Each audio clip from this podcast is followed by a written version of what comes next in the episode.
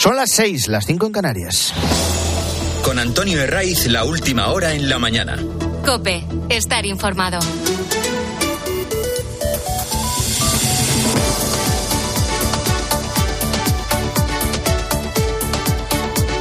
Muy buenos días, estrenamos aquí la mañana del fin de semana de Cope. Hemos llegado ya al 17 de febrero y a que no hay nada mejor que madrugar en sábado.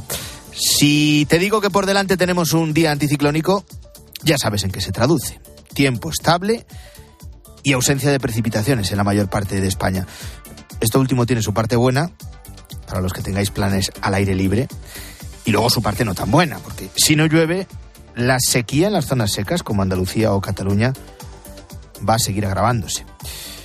Y si miramos a los termómetros, además de en Canarias, donde es habitual durante todo el año, un buen puñado de capitales van a estar hoy o en 20 grados o por encima de ese registro. En el sur y también en el norte. Ahí están los 22 que se van a alcanzar en Málaga y en Gerona, por seleccionar dos puntos en cada extremo. O los 21 de Sevilla y de Tarragona. Lo último que tenemos es lo del opositor ruso Alexei Navalny, la bestia negra de Putin y desde hace años uno de los líderes más incómodos para el Kremlin. Su muerte, como la novela de García Márquez, es la crónica de una muerte anunciada. Han pasado ya casi 20 horas desde que conocimos la noticia y no hay duda de quién está detrás de lo que buena parte de la comunidad internacional califica como un asesinato. No es la primera vez que intentaban acabar con su vida. Ya lo intentaron en agosto de 2020, cuando Navalny fue envenenado con un agente nervioso llamado Novichok. De aquella se salvó y cuando se medio recuperó en Alemania, viajó, volvió a Moscú, donde fue detenido a principios de 2021. Daba igual la acusación. Con su arresto y con penas que acumulaban 30 años, Putin estaba mandando un mensaje muy claro a cualquier tipo de disidente. Por muy valiente que sea, en el mejor de los casos acabará en la cárcel con todas las papeletas de pagar esa valentía con su propia vida. Esto Navalny lo sabía, pero también era consciente de que se había convertido en un auténtico referente internacional que si se lo cargaban, como todo apunta a que ha ocurrido, nadie iba a tener duda de quién iba a estar detrás. Todos todos iban a mirar a Putin. No os permito que os rindáis. Si deciden matarme, significará que somos increíblemente fuertes. Tenemos que utilizar este poder para no rendirnos, para recordar que tenemos un gran poder que está siendo reprimido por los malos. No nos damos cuenta de lo fuertes que somos. Lo único que se necesita para que triunfen los malos es que la gente buena no haga nada. Así que no os quedéis quietos. Bueno, esta era la voz de Navalny una voz que ha quedado ya silenciada para siempre. ¿De qué ha muerto? No va a ser fácil conocer la verdad. Y de eso ya se va a encargar el régimen de Putin. La versión oficial de Moscú es que el disidente se encontró mal mm, tras una caminata en la cárcel y que después perdió el conocimiento. Que intentaron reanimarle pero que no lo consiguieron. Esto es lo que han dicho desde la cárcel del Ártico en la que cumplía condena como los antecedentes son los que son, la realidad apunta directamente al Kremlin y al aparato de Putin que acumula una larga lista de envenenamientos y de muertes sin aclarar, no solo de opositores políticos, también de periodistas, de empresarios, de militares y de cualquiera que le haga frente. A mediados de agosto, seguro que lo recordaréis algunos, hablamos mucho del líder de un grupo de mercenarios que estaba luchando para Putin en Ucrania, del grupo Wagner. Al mando de esos terroristas a sueldo de Moscú estaba un tal Yevgeny Prigozhin. Grabó un vídeo, bueno, grabó varios, cuestionando el desastre de la operación militar en Ucrania, diciendo que Putin les dejaba su suerte y estas revelaciones tuvieron consecuencias prácticamente inmediatas. En agosto, Prigozhin y otros mercenarios de su grupo murieron en un sospechoso accidente aéreo. También hay empresarios que cuestionaron la intervención rusa en Ucrania, como el presidente de la petrolera Lukoil o como responsables de cadenas restaurantes que acabaron muriendo. Unos aparecieron envenenados con polonio y otros se precipitaron desde la ventana, todos, todos en extrañas circunstancias. La muerte ahora de Navalny eh, a los 47 años, a un mes de las presidenciales en Rusia, deja abiertos muchos interrogantes y todos confluyen en uno. ¿Nadie es capaz de parar los pies a Vladimir Putin? Al poco de la invasión en Ucrania, ahora hace justo dos años, se van a cumplir el próximo sábado, eh, eh, las sanciones que se anunciaron, tanto desde Estados Unidos como desde la Unión Europea, el supuesto estrangulamiento financiero de, contra el Kremlin a escala mundial hizo parecer que estaban poniendo sobre las cuerdas al presidente ruso. Nada de eso ha ocurrido. Sigue flotando, continúa imponiendo una línea durísima en su país y el que osa cuestionarla acaba como Navalny. Si nos fijamos en la comunidad internacional, su muerte sirve ahora pues para buenas palabras, eh, la mayoría huecas y poco más. Y ahí está el discurso de esta noche de Joe Biden. Las autoridades rusas van a contar su propia historia. Pero no se equivoquen, Putin es el responsable de la muerte de Navalny. Putin es el responsable. Esto lo ha repetido varias veces. entre todos los interrogantes que sobrevuelan la muerte de Navalny a los 47 años, hay algunas certezas.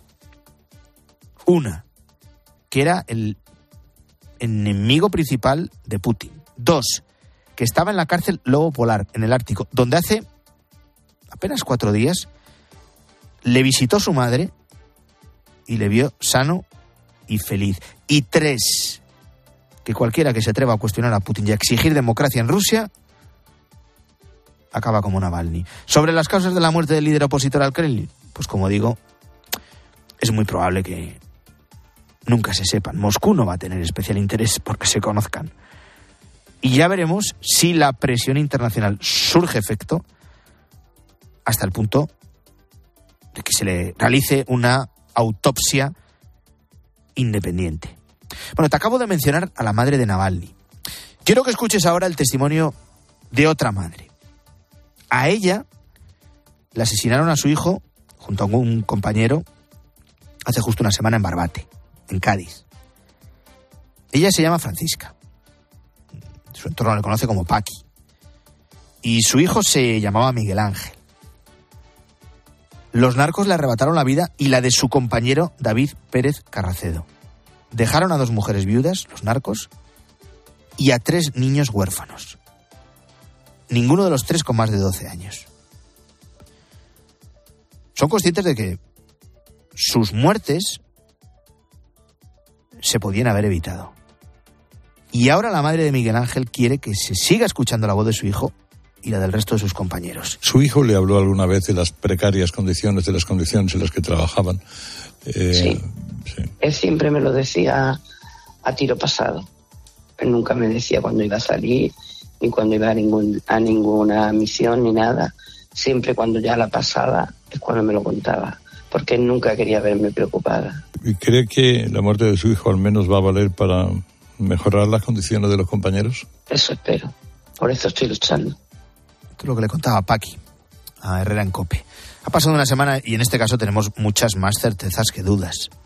Lo primero es seguir recordando a los dos guardias civiles que fueron asesinados en acto de servicio. Después hay una pequeña luz en este crimen, crimen tan brutal, y es la recuperación de la gente que resultó herido grave, al que algunas fuentes dieron por muerto en un primer momento y cuya evolución va avanzando. Hay más certezas. Seis de los ocho detenidos, con el presunto conductor de la narcolancha a la cabeza, Kiko el Cabra, están en la cárcel. Sigue la investigación y lo prioritario ahora mismo es recabar las máximas pruebas posibles y que las pesquisas no dejen ningún asidero al que puedan agarrarse luego los narcos durante el juicio. Hay otra cuestión que es también irrefutable. Una semana después, nadie, absolutamente nadie, ha asumido responsabilidad política alguna. Varias asociaciones de guardias civiles, como AUGC, eh, como JUCIL, han exigido la dimisión del ministro o su destitución. Y ni una cosa ni la otra no tiene intención alguna de dimitir, ni Sánchez de destituirle. Otra certeza es que esas embarcaciones que estaban averiadas, en torno a media docena, continúan en el mismo estado.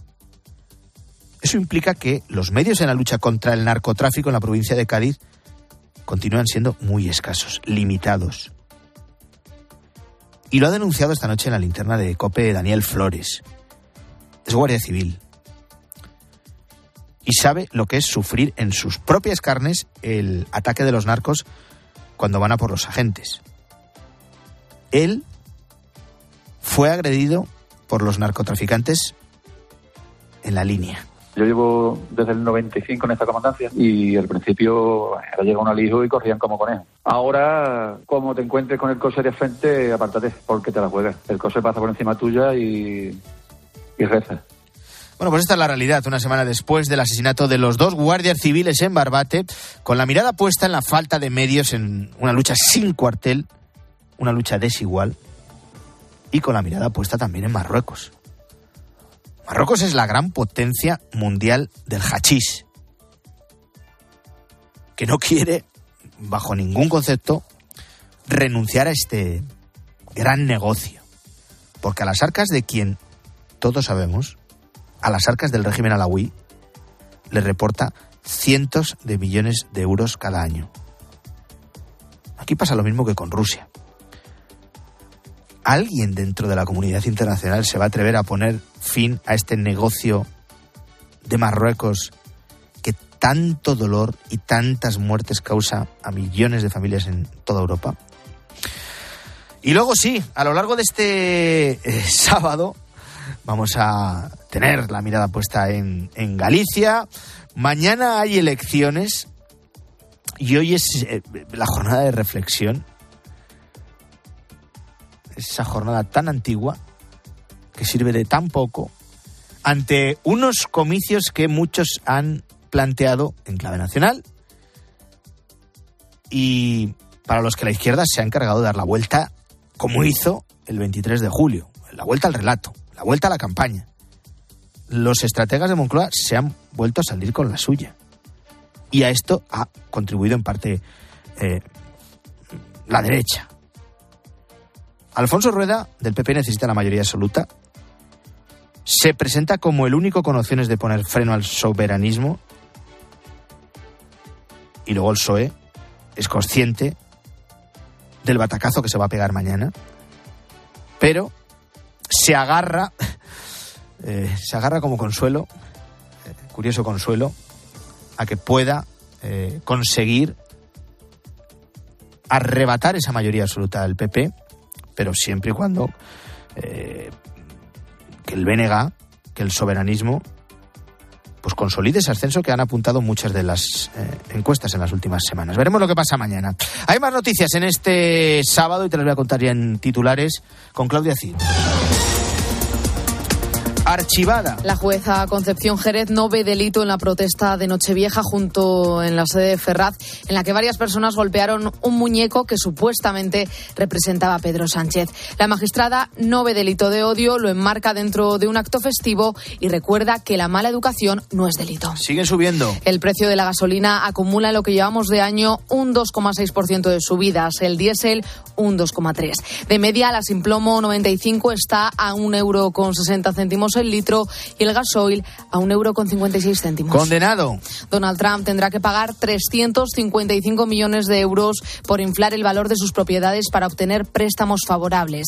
La sentencia del Estado de Nueva York le impide a él y a sus hijos dirigir sus negocios durante tres años. Trump califica el fallo de ilegal y todo apunta a un recurso del expresidente. Mantiene su apoyo. A punto de cumplirse dos años de la invasión rusa en Ucrania, el gobierno alemán dirigido por el socialista Olaf Scholz garantiza el suministro de armas a Kiev. Entregará 1.130 millones de ayuda adicional con 36 tanques y 120.000 cartuchos de artillería. Así ha comenzado la mañana del fin de semana de COPE de este sábado 17. Ya sabes que nos vamos hasta las ocho y media, que es cuando llega César Lumbreras y convoca a todas las gentes del campo a Agropopular. Pendientes también, sí, de todas esas protestas de los agricultores. Enseguida te doy más detalles. Ahora mismo son las 6 y cuarto, 5 y cuarto en Canarias.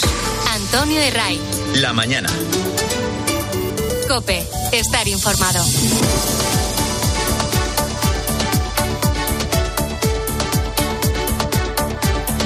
Porque encaramos el duodécimo día de protestas en las calles de tractoradas, de cortes de carreteras, el campo en lucha. Y hay que poner la mirada en Santander, en Cantabria. ¿Por qué? Porque en la capital cántabra casi 30 tractores, casi 30 agricultores han pasado la noche junto a sus vehículos en el centro de la ciudad. Santander, Alex García. Más de 300 tractores se han concentrado durante las horas centrales de este viernes en Santander para reivindicar el campo, generando el caos en el tráfico de la capital de Cantabria.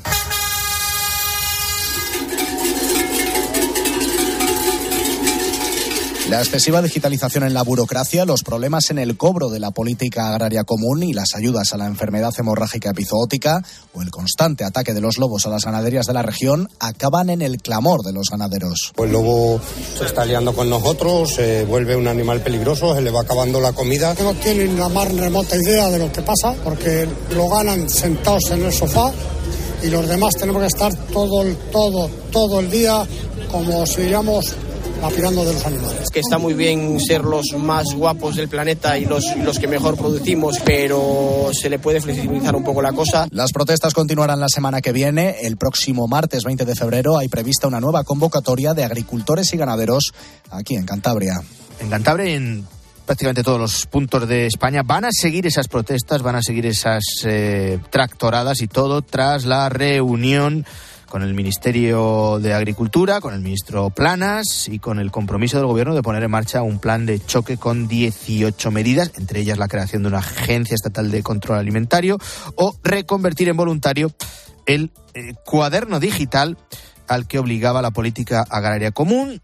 Desde las principales organizaciones agrarias eh, lo ven insuficiente, ven poca concreción en las protestas del gobierno, en las promesas del gobierno y por eso han decidido mantener el calendario de protestas. Uno de los motivos de la crisis que atraviesa el sector primario en España tiene que ver con la sequía.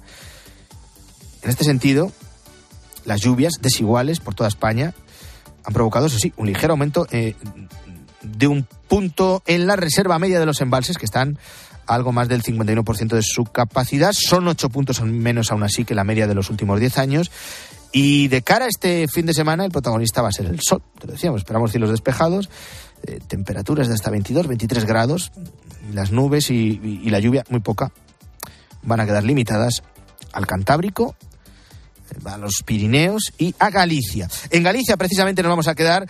A las 12 de la noche se ha puesto fin a la campaña electoral de cara a los comicios autonómicos de mañana domingo, unas elecciones que llegan con solo dos opciones, o un gobierno con mayoría absoluta del PP, o uno presidido por la nacionalista Ana Pontón del Benega. Vamos a hacer balance de cómo ha ido esta campaña y sobre todo de cómo han ido variando las estrategias de los partidos. En el PP, eh, Maribel Sánchez, la gran pretensión, convertida prácticamente en única obsesión, es llegar Maribel a los 38 escaños. La mayoría absoluta está en el aire y en el Partido Popular lo saben, por eso tuvieron que reconducir la campaña a última hora y pasar al ataque. Reconocen a COPE que el ventilador que puso en marcha la maquinaria electoral del PSOE les hizo perder el paso. Se pusieron a la defensiva después de que Ferrad intentara demostrar que todos son iguales ante las exigencias de los independentistas. Era imprescindible recordar que Fejo les dijo no y Sánchez les sigue diciendo que sí para acto seguido encarrilar el mensaje con la consigna clara en todos los mítines de que si los nacionalistas del Benega llegan a la Junta, con el apoyo indispensable del PSOE, acabarán de lleno en una situación política que en el PP llaman un proceso a la gallega. Y es que sus sondeos internos les dejan rozando el umbral crítico de los 38 escaños con los que anular al bloque de izquierdas, pero con rozarlo no vale, ni siquiera contemplando la posibilidad de que Democracia Orensana les apoyara con el escaño que podrían sacar en esa provincia gallega. En el PSOE, mientras tanto, han cerrado la campaña con el consuelo de llegar al domingo con las opciones abiertas de lograr el cambio. Asumen que de llegar ese cambio lo lideraría el bloque nacionalista gallego, que ellos asumirán un nuevo descenso en una nueva cita electoral, que incluso se estima que algunas encuestas apuntan a que podría caer por debajo de los 10 eh, eh, escaños Y aún así Pedro Sánchez insistía este viernes en que los socialistas pueden ser imprescindibles. Volvía a cargar contra Fijo. ¿Qué, ¿Qué es el de verdad? ¿El que negociaba los indultos y la amnistía con los independentistas o el que quería ilegalizar a los partidos independentistas? Yo os voy a dar la respuesta. Ninguno. Porque la única verdad de Feijó es que todo en él es mentira. Una gran mentira.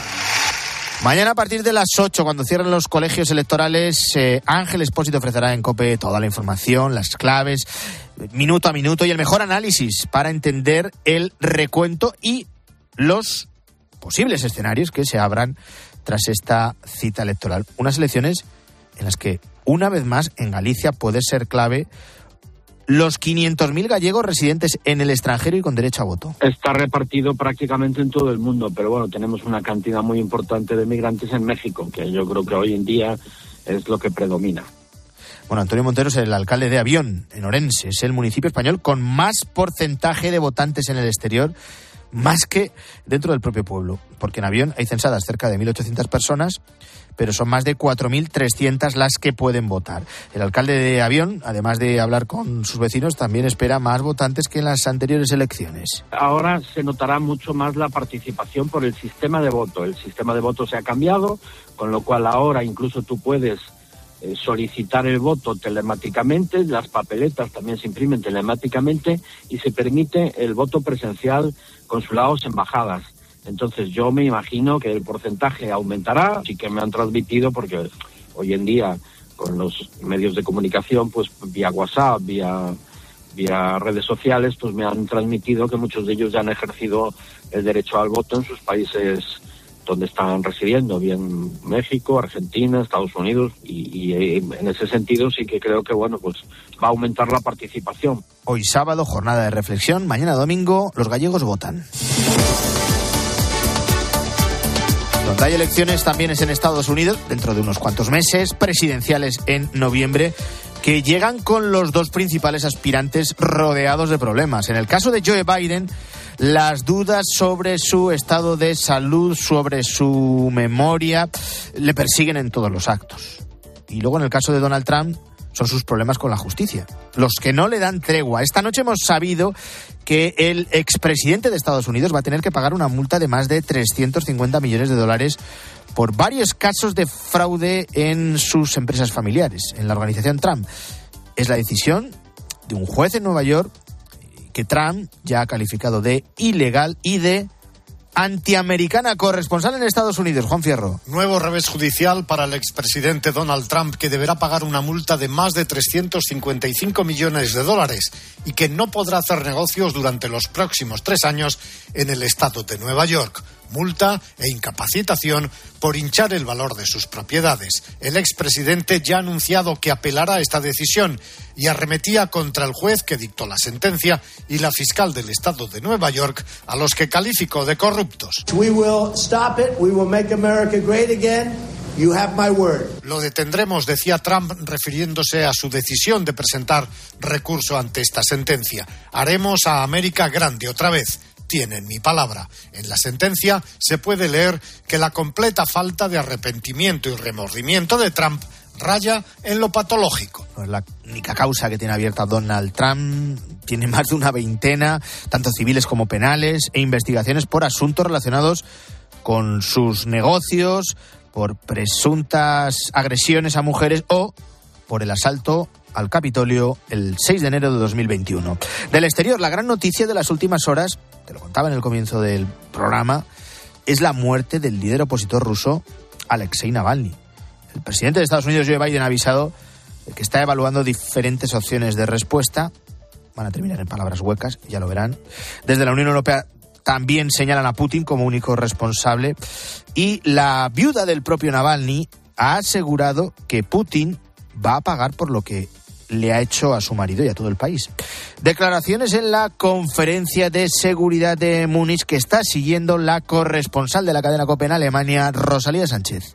Putin no está invitado a esta conferencia de seguridad de Múnich que reúne a 50 jefes de Estado y Gobierno, pero el opositor Navalny sí lo estaba. En su nombre acudía su mujer Julia, que recibió en Múnich la noticia de su muerte. Aprovechó para llamar a los países de Occidente a luchar juntos contra Putin y a pedir justicia para su marido. Si es verdad, no sé si creerlo porque Putin miente mucho, pero si es verdad, me gustaría que Putin sepa y que todo su personal, todos los que le rodean, su gobierno, sus amigos, que todos sepan que serán responsables de lo que han hecho con nuestro país, con mi familia y con mi esposo. Serán llevados ante la justicia y ese día llegará pronto. Numerosos representantes de gobiernos culparon a Putin de la muerte de Navalny en Múnich, al frente de todos ellos la vicepresidenta de Estados Unidos, Kamala Harris. Si se confirma, esto será una señal más de la brutalidad de Putin. Cualquiera que sea la historia que cuenten desde Moscú, dejémoslo claro ya, Rusia es la responsable. Harris destacó que su administración está dispuesta a seguir ayudando a Ucrania, al contrario que Donald Trump, que incluso ha mencionado la posibilidad de dar vía libre a Putin en Europa. La muerte de Navalny a los 47 años en esa cárcel del Ártico ha llegado cuando faltan apenas una semana para que se cumplan dos años de la invasión de Rusia en Ucrania. Antonio Herray. La mañana. Cope, estar informado. Vamos a situar en Barbate una semana después del asesinato de dos guardias civiles arrollados por una narcolancha.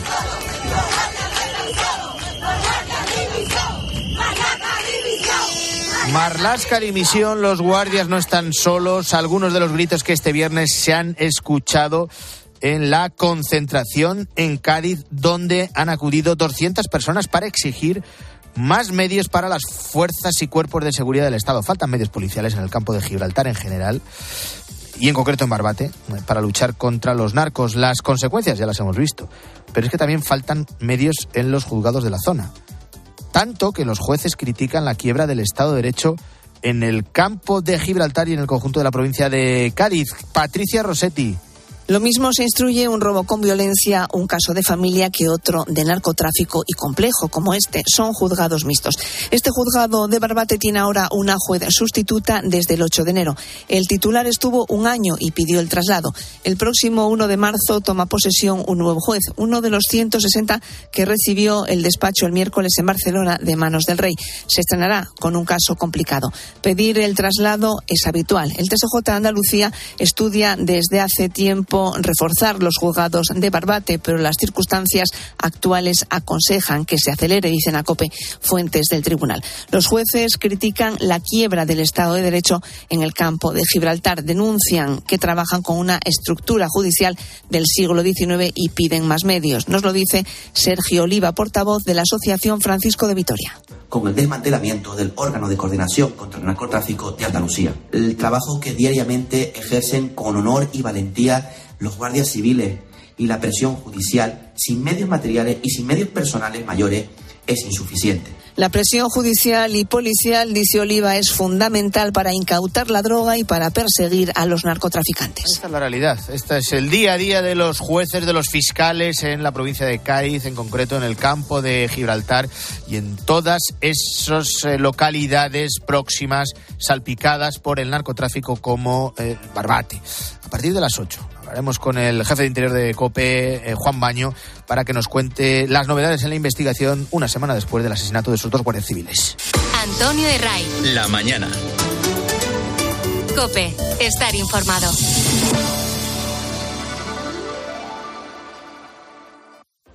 La sanidad, hombre, sobre todo. Intentar equiparar los sueldos que tiene la gente a la vida real. No hay relevo generacional. Es difícil vivir de mar. 18F. Galicia decide. Este domingo desde las ocho y media de la tarde, especial elecciones gallegas con Ángel Expósito. Estamos ya en el 99% escrutado. Desde Galicia, con Fernando de Aro y todo el despliegue de COPE. En las sedes de los partidos, contándote el minuto a minuto. Va a ser determinante para un posible bloqueo. ¿Logrará el PP la mayoría absoluta? ¿Superará el BNG al Partido Socialista? ¿Y qué pasará con Sumar y con Vox? 18F. Galicia decide. Sigue también el escrutinio en cope.es y en redes sociales.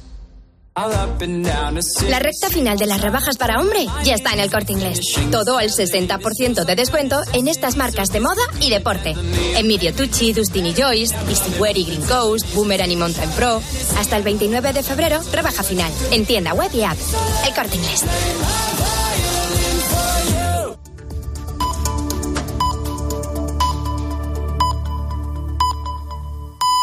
Son las seis y media, las cinco y media en Canarias. Con Antonio Herraiz, la última hora en la mañana. Cope, estar informado.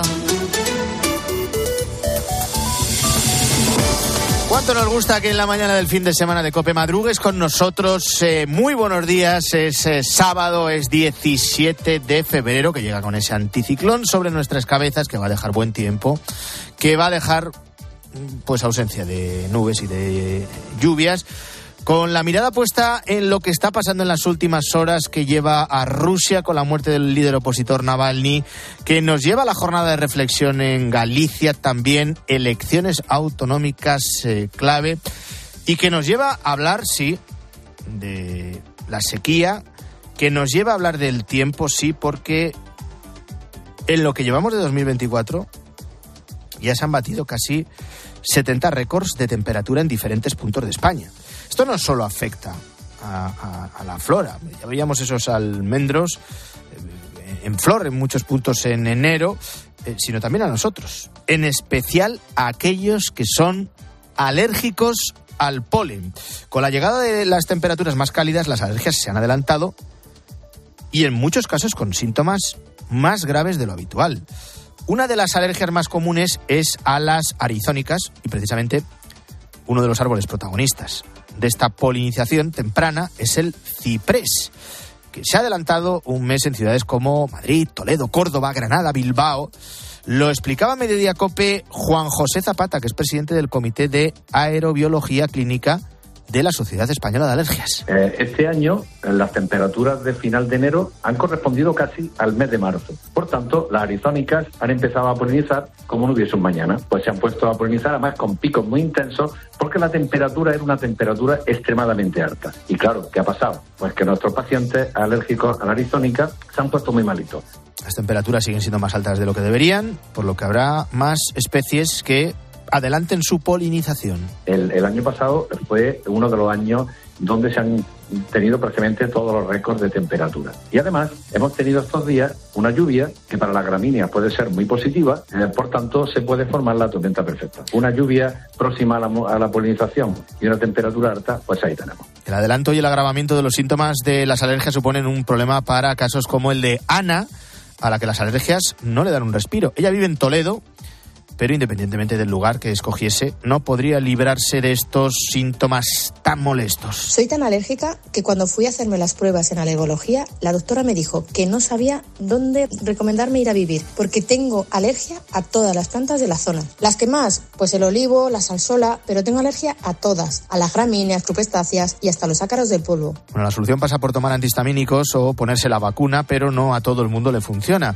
Almudena, que vive en Madrid, también tiene varias alergias y a pesar de estar vacunada tiene que lidiar con los síntomas. Yo estoy súper medicada, tengo vacunas todos los años, pero la vacuna realmente no es eficaz al 100% y en esto sí que te frustras un poco porque no acaban de dar con la tecla de la solución a las alergias y la verdad es que se pasa bastante mal con el tema del picor de ojos, el carraspeo de la garganta, la congestión nasal. Juan José Zapata, el presidente del Comité de Aerobiología Clínica de la Sociedad Española de Alergias, recomienda apoyarse en una herramienta de protección a la que ya estamos más que acostumbrados, las mascarillas. Eso sí, no todas valen para todo. Eh, existen las mascarillas antipolen, pero digamos que no son, no son muy solidarias con el COVID porque se puede salir todo el aire que, que salamos, sale con, con virus y con todo, solamente nos permite no inhalar el virus y por tanto el polen, pero Em, la FFP2 sí que nos, nos, andaría protegiendo no solamente del COVID, de la gripe, sino que también del aumento de polenes. Para prevenir, el doctor Zapata también anima a los alérgicos a visitar la página web polenes.com,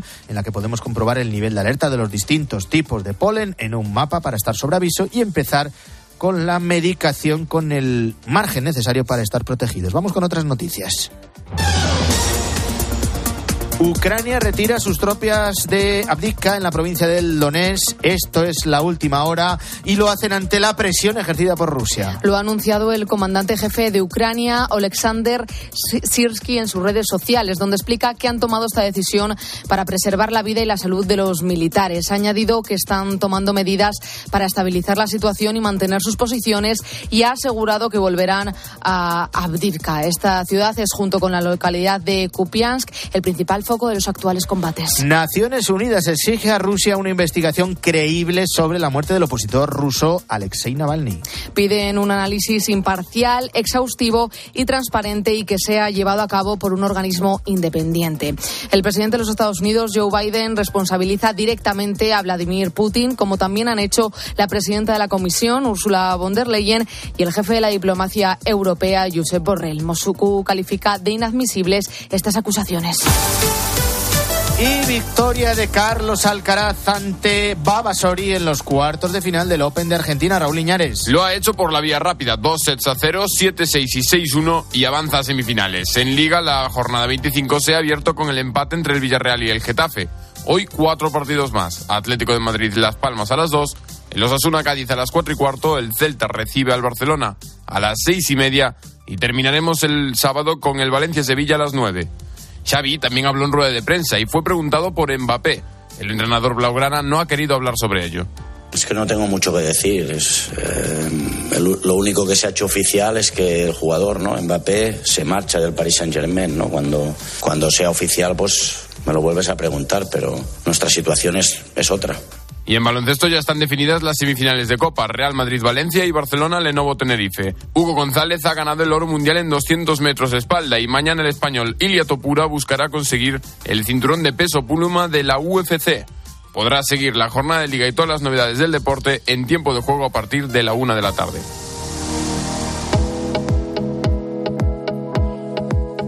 Estamos rozando las 6 y 37 minutos de la mañana y saludo ya a Guillermo Vila. Buenos días, Guillermo. Antonio, ¿cómo estás? Pues Buenos estamos días. hombre. muy bien madrugando con los oyentes de la mañana del fin de semana No hay de nada Cope, que es lo mejor, que- ¿eh? No hay nada No hay mejor. nada mejor. Se me ocurre alguna cosa, pero ahora mismo no. Eh, protagonista en la prensa de este sábado casi absoluto mm, para Alexei Navalny. Sí, al que vemos en la portada de ABC tras unos barrotes en una de las últimas imágenes del opositor antes de ser trasladado a un penal del Ártico. Putin espanta al mundo con la muerte del opositor mártir. La foto de portada del mundo es para su mujer, que pide unión a las democracias para luchar contra el mal. El país mira la reacción de Estados Unidos y de la Unión Europea que culpan a Putin y la vanguardia destaca que la muerte de Navalny en prisión deja sin líder a la oposición a Putin. Por la oposición al presidente de Rusia se preguntan precisamente hoy varios análisis en los periódicos. Sí, en el Confidencial se preguntan quién se atreverá a enfrentarse a Putin tras la muerte de Navalny, que deja una pista para aquellos que se oponen al Kremlin. El suyo ha sido un asesinato a plazos, dice La Razón, que recuerda que su fallecimiento se produce a un mes de las elecciones presidenciales. Y a veces apunta al calvario que sufrió en prisión, donde le enviaban a la celda de castigo Antonio por faltas menores como, por ejemplo, no llevar un botón abrochado. Aquí en España la actualidad sin duda está marcada por las elecciones gallegas de mañana domingo. Que cuentan Guillermo los periódicos a poco más de 24 horas para que se abran los colegios electorales. Pues que la mayoría absoluta del Partido Popular, Antonio, está en manos del voto útil, según la razón. Y es que la fuerte caída del PSOE amenaza las expectativas de la Moncloa de hacer presidenta a la nacionalista Ana Pontón. Los gallegos deciden continuidad o soberanismo, resume ABC. El Mundo, por su parte, pone el acento en la estrategia de, de Génova, del Partido Popular, que moviliza, dicen, a toda su maquinaria en los 313 municipios de Galicia. Además de Alfonso Rueda, del actual presidente que aspira a la reelección, si ha habido una protagonista en esta campaña, ha sido la nacionalista Ana Pontón. Parece que es una recién llegada. No es así. Lleva más de 20 años, Guillermo, como diputada en el Parlamento Autonómico Gallego. Sí, hoy The Objective hace un perfil de la candidata del bloque Defensa del Procés y de la República Gallega, el pasado más polémico del fenómeno Pontón. La dirigente ha sustituido, dice este periódico, el soberanismo por un nacionalismo sentimental cercano al sector productivo. El Independiente, por su parte, publica hoy una radiografía de la economía gallega, cómo están las cuentas de esta comunidad autónoma. Pues bien, es la cuarta región, Antonio, con menos paro del país, la tercera con menos desempleo juvenil y el año pasado alcanzó el superávit. No nos olvidamos de las protestas en el campo español. Encaramos la duodécima jornada de tractoradas. Hoy seguimos leyendo en la prensa argumentos de los trabajadores del campo para justificar unas movilizaciones cuyo calendario se mantiene, Guillermo. Sí, el mundo entrevista al presidente de Asaja, a Pedro Barato, dice que Sánchez debe poner orden en los ministerios y aprobar más medidas en el campo. Estamos muy lejos de una solución. Los tractores eh, eh, seguirán en la calle, afirma. ABC da cuenta por su parte de la nueva jornada de manifestaciones de un sector que ve insuficientes los compromisos del Ejecutivo. El ministro Planas, que como cuenta la razón, se reunirá con las autonomías y el día 26 con los socios europeos. ¿Y qué cuentan los periódicos una semana después del asesinato de dos guardias civiles en Barbate? Bueno, pues falta de medios también en la justicia, lo apuntabas tú antes, Antonio. Es difícil perseguir a los narcos en Cádiz por el colapso de los juzgados, apunta en el mundo la fiscal jefe antidroga, Rosana Morán, que también habla en el Independiente, aclara que Defensa va a actualizar sus protocolos para poder actuar en el abordaje de barcos en alta mar. Además, The Objective desvela hoy que Interior desmanteló otro grupo de élite contra el narcotráfico de una comisaría de Cádiz en el 21. 7 menos 20, seguimos.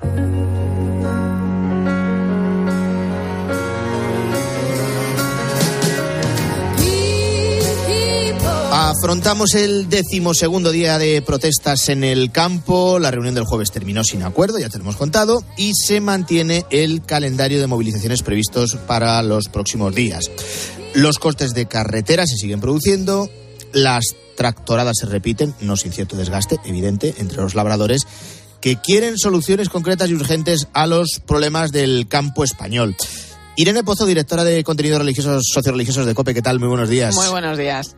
Bueno, algo a lo que la Iglesia no es ajena y mira la dignidad de las personas afectadas, a sus familias y, por supuesto, al trabajo que realizan. Bueno, pues como decías, ¿no? Son muchas las causas que han llevado a estas protestas de agricultores y ganaderos ante la crítica situación a la que les están llevando las exigentes normativas ambientales, la inflación, la falta de sensibilidad de la política agraria común, ¿no? Las consecuencias de la sequía, por ejemplo, ¿no? Un sector que, como recuerda el Pontificio Consejo de Justicia y Paz sobre el trabajo agrícola y ganadero, merece una especial atención, ¿no? Debido, eh, bueno, pues a la función social, cultural y económica que desempeña. ¿no? Lo estamos viendo estos días, tractores en mitad de nuestras ciudades y agricultores cortando el tráfico por muchas de nuestras carreteras ¿no? en España. Ellos protestan por las condiciones que tienen en su trabajo. Precisamente sobre ello se ha manifestado el conciliario general del Movimiento Rural Cristiano, Eugenio Campanario. Él mismo recordaba algunas de las demandas que las personas del campo tienen. Hablamos, por ejemplo, de la competencia desleal o del duro trabajo que muchos reciben se está llevando a cabo una injusticia de tipo social, ¿no? Porque los trabajadores de,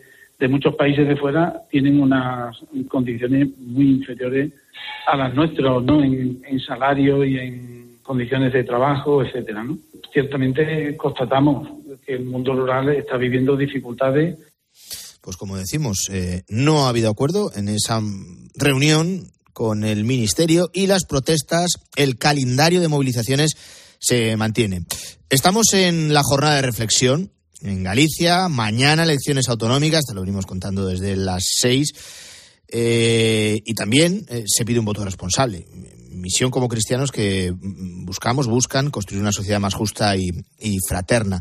El obispo de Mondoñedo Ferrol, que es eh, don Fernando García Cariñanos, escribía esta semana una carta donde invitaba a votar positivo. Pues efectivamente, ¿no? Porque al final en la plaza política nos jugamos muchas de las cosas que preocupan también a la propia Iglesia, ¿no? Por ejemplo, lo referente a la familia, la defensa de la vida o el acceso a la, a la vivienda, ¿no? Por eso el obispo de Mondoñedo Ferrol en su carta invita a los gallegos a analizar la realidad, ¿no? Recordando que esa responsabilidad a la hora de ejercer el voto para construir una sociedad más justa que cuide la dignidad de todas las personas sin dejar a nadie atrás, ¿no? Una mirada al bien común que permita articular una sociedad donde las diferencias no sigan creciendo, sino que se reduzcan. ¿no? García Cadeñanos eh, incidía ¿no? en la necesidad de promover políticas en favor de la familia y la vida. Y también recordaba que los cristianos tenemos los principios de la doctrina social de la Iglesia, ¿no? que pide no olvidar ante las próximas elecciones. Votar es elegir elegir buscando siempre el bien de todos y de la casa común, no conformándonos con el mal menor, sino buscando aquel programa que permite con realismo la mayor realización de las potencialidades que encontramos en los valores cristianos. Pues hoy, como decimos, jornada de reflexión. Mañana elecciones autonómicas en Galicia. Vas a poder seguir minuto a minuto lo que pasa en esta comunidad. Elecciones trascendentales, pues como casi todas. Y en COPE, un programa especial, una vez que cierran los colegios, con Ángel Espósito dirigiendo un equipo de profesionales para que no te pierdas nada de los resultados de esas elecciones en Galicia. Te cuento también que estos días estamos celebrando la Semana del Matrimonio.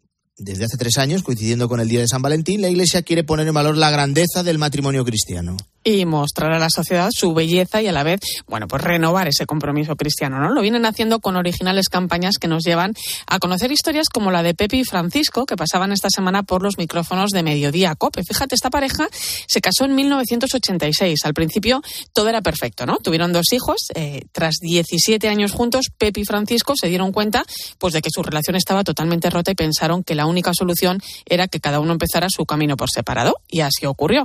22 años separados, prácticamente sin hablarse, y hace dos años uno de sus hijos empezó a sufrir una adicción que poco a poco se fue agravando. Ingresó en un centro y sus padres, Francisco y Pepi, comenzaron a hablarse de nuevo, simplemente para hacer el seguimiento del tratamiento médico de su hijo. Así lo recuerda Pepi. Y yo ahí descubrimos los dos como que, sobre todo yo, sobre que algo había entre nosotros todavía, había un sentimiento que, que aparte de ser padre, papá y mamá de, de nuestros hijos, pues no había muerto del todo. Entonces, con, como a veces se suele decir, Dios escribe derecho con renglones torcidos, pues así fue. Y ahí eh, volvió a nacer lo que todavía estaba vivo, ¿no? Llevaban 22 años separados, sin verse y prácticamente sin hablar, y ahora y desde hace un año y medio han vuelto a estar juntos, ¿no? Para sus hijos ha sido una auténtica revolución, ¿no? Así lo, lo cuenta Francisco. De hecho, bueno, el, mis hijos, el pequeño dice, papá, cuando os veo aún me sigue resultando un poco surrealista el veros juntos, porque ellos eh, la verdad es que eh, están felices. Historias, ¿no? Que, que nos hacen valorar también lo que significa el matrimonio, ¿no? O la familia, ¿no? Y que está muy bien tenerlo presente de vez en cuando, sobre todo como ejemplo, ¿eh? A nuestros jóvenes y a las eh, nuevas parejas, ¿no? Que se van formando. Qué bonita historia. Una cuestión más. Durante este fin de semana se está celebrando el encuentro de laicos sobre el primer anuncio. Se trata de buscar las claves en torno a la importante misión que supone la evangelización en la sociedad actual. Efectivamente, una sociedad compleja, desafiante, que vive ajena al hecho religioso, ¿no? Por eso, desde hace ya unos años es un tema recurrente en la Iglesia en España y fue además una de las prioridades y de las líneas de acción que salieron del Congreso de Laicos que se celebró en febrero de 2020, ¿no? Bueno, pues ahora la Fundación Pablo VI en Madrid acoge este encuentro en el que participan más de 700 laicos de, de toda España, 40 obispos, 70 sacerdotes, varios representantes de la vida consagrada, además de otros movimientos y asociaciones laicales, ¿no? Yo siempre digo que, que, necesitamos de más testimonio, ¿no? En medio del mundo en el que nos desenvolvemos, ¿no? Así es que déjame que te cuente una historia que, que conocíamos también esta semana en COPE, es la historia de Ana. Cuéntame. Y cómo la pregunta, Antonio, de un policía, ¿eh? Rompe toda su vida, ¿no? Ana nunca había sido creyente, en su adolescencia empezó a salir con un chico que, que, la maltrataba, entonces ella se hundió, sintió un gran vacío, intentó llenarlo con, con las drogas, ¿no? Eh, se empezó a juntar con personas muy conflictivas y casi sin darse cuenta, pues también empieza a robar, ¿no? Un día, con, con solo 17 años, entra en una tienda de ropa, coge una prenda para llevársela, pero, eh, bueno, la descubren, eh, la dependiente llama a la policía, sacan a Ana de la tienda, la detienen y se la llevan a comisaría, ¿no? Y allí, en aquel lugar, en aquella comisaría, un agente de policía le hizo hizo Ana una pregunta que hizo que, que, todo cambiara en su vida. Escucha.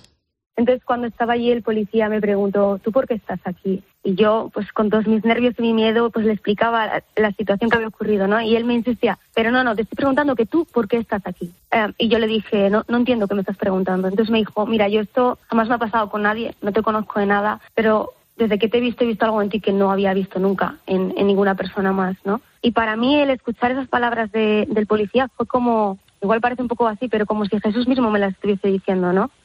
Bueno, pues después de eso, Ana se refugia en una parroquia, conoce al grupo Fe y Vida y acaba confirmándose eh, y ahora, ahora mismo asegura que Dios está en el centro de su vida, ¿no? Algo que no oculta, que trata de llevar a los demás a través de su propia historia. Ella encontró la fe en la calle, en una comisaría, ¿no? Su historia es una historia de llegar a Dios gracias a un primer anuncio, ¿no? El que recibió también, pues, de ese grupo de Fe y Vida de, del que, de la que ahora es su parroquia.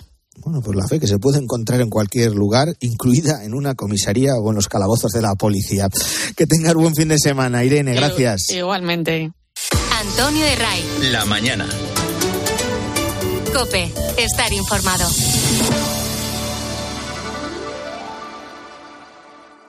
A eso de las 9.30 hablaba por teléfono con mi mujer. Mark Wahlberg. Fue cuando oí aquel silbido. John Malkovich. El silbido se convirtió en un estruendo total. Kurt Russell. Y en segundos se produjo una enorme explosión. Hemos tenido una explosión con multitud de víctimas. Necesitamos ayuda. Se viene todo abajo. Marea negra. Nuestras opciones ahora son quemarnos o saltar. El sábado a las 3 menos cuarto de la tarde. Estreno en 13. Qué bien te viene la financiación total para clientes con tarjeta El Corte Inglés. Financia tus compras hasta en 12 meses en electrónica, electrodomésticos, deportes, moda, hogar y mucho más. Hasta el miércoles 21 de febrero, financiación total del Corte Inglés en tienda web y app. Por compras superiores a 200 euros, financiación ofrecida por Financiera El Corte Inglés y sujeta a su aprobación. Consulta condiciones y exclusiones en elcorteinglés.es.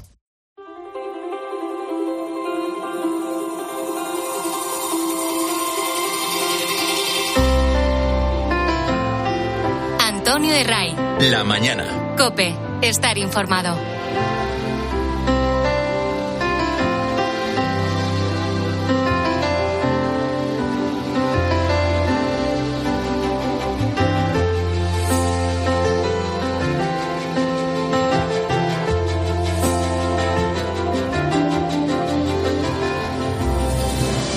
Vamos ahora a un punto que no olvidamos nunca aquí en la mañana del fin de semana de COPE. Es un lugar en guerra donde está a punto de cumplirse dos años del comienzo de la invasión rusa. Hablamos de Ucrania, eso será el próximo sábado, después de 24 meses de ofensivas y contraofensivas. Hay que decir que no hay casi avances. El conflicto en Ucrania parece estancado. La contraofensiva lanzada por el ejército ucraniano en junio no ha conseguido los frutos esperados. Las tropas rusas se han atrincherado para consolidar el territorio que tomaron a principios de la guerra y ha logrado frenar a las fuerzas ucranianas. En estos dos años, el ejército ruso ha bombardeado edificios de viviendas, colegios, hospitales. A finales de 2022, las unidades ucranianas lograron recuperar algunos territorios en la provincia de Kharkov, en Gerson y en otros puntos del país. Pero en los últimos 12 meses poco han conseguido. El ejército ucraniano está notando sobre el terreno la cada vez más escasa ayuda militar tanto de Estados Unidos como de los países europeos. Porque hay otro punto que sigue centrando la atención. Y es eh, Oriente Medio, a finales de 2023, con el estallido de la guerra en Gaza, Estados Unidos y sus aliados empezaron, sin duda alguna, a prestar menos atención a Ucrania. Esta es una realidad dos años después de comenzar esa invasión rusa en Ucrania. Y lo vamos a analizar en la mañana del fin de semana de COPE con Carlos López, que es profesor de Relaciones Internacionales de la Universidad Nebrija. Profesor, ¿qué tal? Muy buenos días. Hola, Antonio, muy buenos días. Bueno, ¿en qué momento está la guerra en Ucrania? Mm, No sé si va camino de convertirse en un conflicto congelado que se dilate en el tiempo. Si Rusia ahora es la que tiene de alguna manera opción de ganar la guerra, ¿en qué momento estamos? Bueno, es una pregunta muy interesante. Eh, toda pregunta sobre lo que puede pasar, sobre el momento en el que estamos, al final es una pregunta sobre lo que puede pasar en el futuro, ¿no? Porque eh, el momento actual eh, lo podemos juzgar a partir de lo que ha pasado hasta ahora, pero lo interesante es preguntarse, ¿no? Que, eh, a dónde nos va a conducir, ¿no?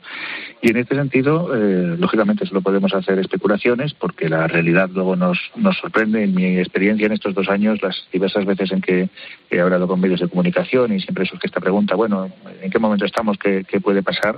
En- con mucha frecuencia me, he equivocado porque luego han sucedido cosas imprevistas.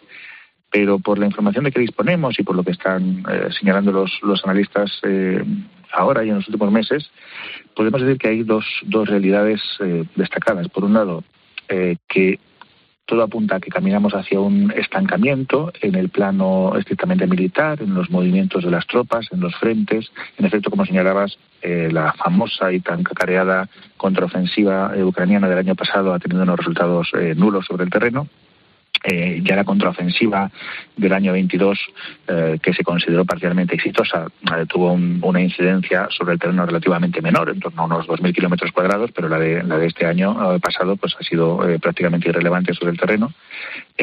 Y podríamos pensar que caminamos hacia un escenario de agotamiento de la ayuda por parte de la Unión Europea también de eh, fortalecimiento de las posiciones eh, defensivas eh, por ambos lados, de también pérdida desde el lado ruso de, una, um, de unas ambiciones iniciales de controlar el conjunto de Ucrania que podrían conducir a que a Rusia le interesara mantener un conflicto de baja intensidad, que impidiera que Rusia entrara en la Unión Europea, que entrara en la OTAN, pero que no le, no le supusiera el gasto económico y humano que ha sido la guerra, la guerra en estos dos primeros años. ¿no? Si nos remontamos a, septiembre, esta es la situación actual. Si nos remontamos a septiembre de 2022, hablaba del apoyo de Estados Unidos, de los países europeos. En ese momento daba la impresión de que Ucrania podía ganar la, la guerra con esa ayuda. ¿Qué es lo que ha pasado? Claro, esa es, esa es la cuestión. Eh, iba a referirme a, la otra interpretación que podemos hacer y es una interpretación más pesimista para Ucrania. Eh, en efecto, eh, se lanzaron mensajes en el mundo occidental respecto de la posibilidad de que Ucrania ganara, más que la posibilidad, la necesidad de que Ucrania ganara, como si no existiera alternativa a una victoria absoluta de Ucrania que eh, supusiera expulsar las tropas rusas, pero no solamente de las fronteras ucranianas del año 22, eh, sino eh, también de Donetsk, de Lugansk y de Crimea, es decir, recuperar plenamente las fronteras del año 14, lo cual, desde el punto de vista del derecho internacional, era lo legítimo, pero era muy poco factible y lo sigue siendo, ¿no? con lo que, más que preguntarnos qué ha pasado y por qué eso no, no se ha conseguido, habría que reflexionar sobre cuán realista era esa previsión en su momento. Eh, desde luego se consiguieron éxitos muy importantes porque eh, cuando comenzó la invasión a gran escala, muchos analistas militares preveían, hablo de febrero del año 22, que podía caer Kiev en cuestión de días o incluso de horas y eh, pues el gobierno ucraniano resistió, el ejército ucraniano resistió, se logró eh, eh, desmontar esa fase inicial de la ofensiva rusa, pero eh, las posiciones rusas han sido muy fuertes y, además se fortalecieron también defensivamente a mediados del año 22 en previsión de la que sería esa contraofensiva de, agosto-otoño ucraniana del 22. Y probablemente en el medio y largo plazo sí caminamos hacia un escenario en el que las cosas pintan peor para Ucrania porque eh, hay aspectos en los que está estructuralmente peor. Esta es una guerra en la que el componente humano es muy importante y Ucrania eh, tiene menos reservas humanas que, que, Rusia. Rusia todavía podría poner probablemente un millón de hombres en, en el frente y Ucrania esas reservas humanas de las tiene bastante agotadas, por no hablar de, como decía, eh, una tendencia al agotamiento económico por parte de los países occidentales o los riesgos políticos que mm, se derivan de los procesos electorales que tenemos muy especialmente en Estados Unidos, que no sabemos cómo pueden afectar al apoyo occidental a Ucrania. Esa fatiga es evidente eh, con la guerra, tanto en Estados Unidos como en Europa, una fatiga, y, lo apuntaba el profesor ahora mismo, va a ir a más. Eh, Washington, como los eh, países europeos, esta es mi pregunta, ¿van a seguir cumpliendo? ¿Van a mantener el ritmo de la ayuda militar a Ucrania? ¿Dependerá mucho del resultado de las elecciones presidenciales de noviembre en Estados Unidos? Bueno, por supuesto va a depender mucho de lo que pasa en Estados Unidos, que además es una es una incógnita sobre una incógnita. Es una incógnita qué va a pasar en esas elecciones y es una incógnita qué va a pasar o qué pasaría en el caso de un retorno de Donald Trump a la presidencia, porque se ha amenazado eh, con los escenarios más eh, terribles, con un cese del apoyo a Ucrania o con una salida incluso de la OTAN o un uh, cuestionamiento del artículo quinto de la OTAN, eh, damos del Tratado de Washington. El, el, escenario de, una, de un retorno de Trump a la presidencia genera a su vez una serie de escenarios imprevisibles sobre los que es muy difícil anticipar nada. En cuanto a la Unión Europea, aparentemente y hasta el momento parece que el compromiso sigue siendo firme. Ayer, precisamente, eh, yo participaba en la presentación de un, de un, libro elaborado por el Consejo Federal del, eh, Movimiento Europeo eh, en torno a la respuesta de la Unión Europea a la agresión rusa a Ucrania y entre los analistas prevalece la impresión de que el compromiso de la Unión Europea sigue siendo firme y sólido. Hemos visto como, no tanto en la ayuda militar, que sigue siendo importante, pero inferior a la que presta Estados Unidos, la ayuda financiera de la Unión Europea a Ucrania se mantiene sólida, recientemente se han liberado 50.000 eh, millones y eh, se, han, se están activando todos los eh, pasos en el proceso de adhesión de Ucrania a la Unión Europea, aun cuando es legítimo ser muy escéptico respecto de su viabilidad práctica, con lo que hasta el momento eh, lo que es eh, la actitud de la Unión Europea, eh, como digo, no, no parece ofrecer muchas fisuras. otra cosa es ya pues que algunos gobiernos y probablemente cada vez más vayan teniendo actitudes un poco más críticas. De momento eso no ha supuesto un obstáculo para el mantenimiento de la ayuda europea. Pero claro, la madre del cordero está en, en Estados Unidos y en las elecciones de noviembre. Pues esa será una de las incógnitas, que ya veremos cómo se resuelve, cómo lo resuelven en ese caso eh, las urnas. Lo que nos ha quedado claro es que estamos ante un conflicto, ante una guerra que va camino de congelarse, eh, con distintos eh, escenarios, pero con pocos avances concretos en el frente, sobre todo en las últimas semanas y en los últimos meses. Lo hemos analizado con Carlos López, que es profesor de Relaciones Internacionales de la Universidad de Nebrija, al que yo agradezco que haya madrugado con nosotros. Un fuerte abrazo. Muchas gracias, un saludo.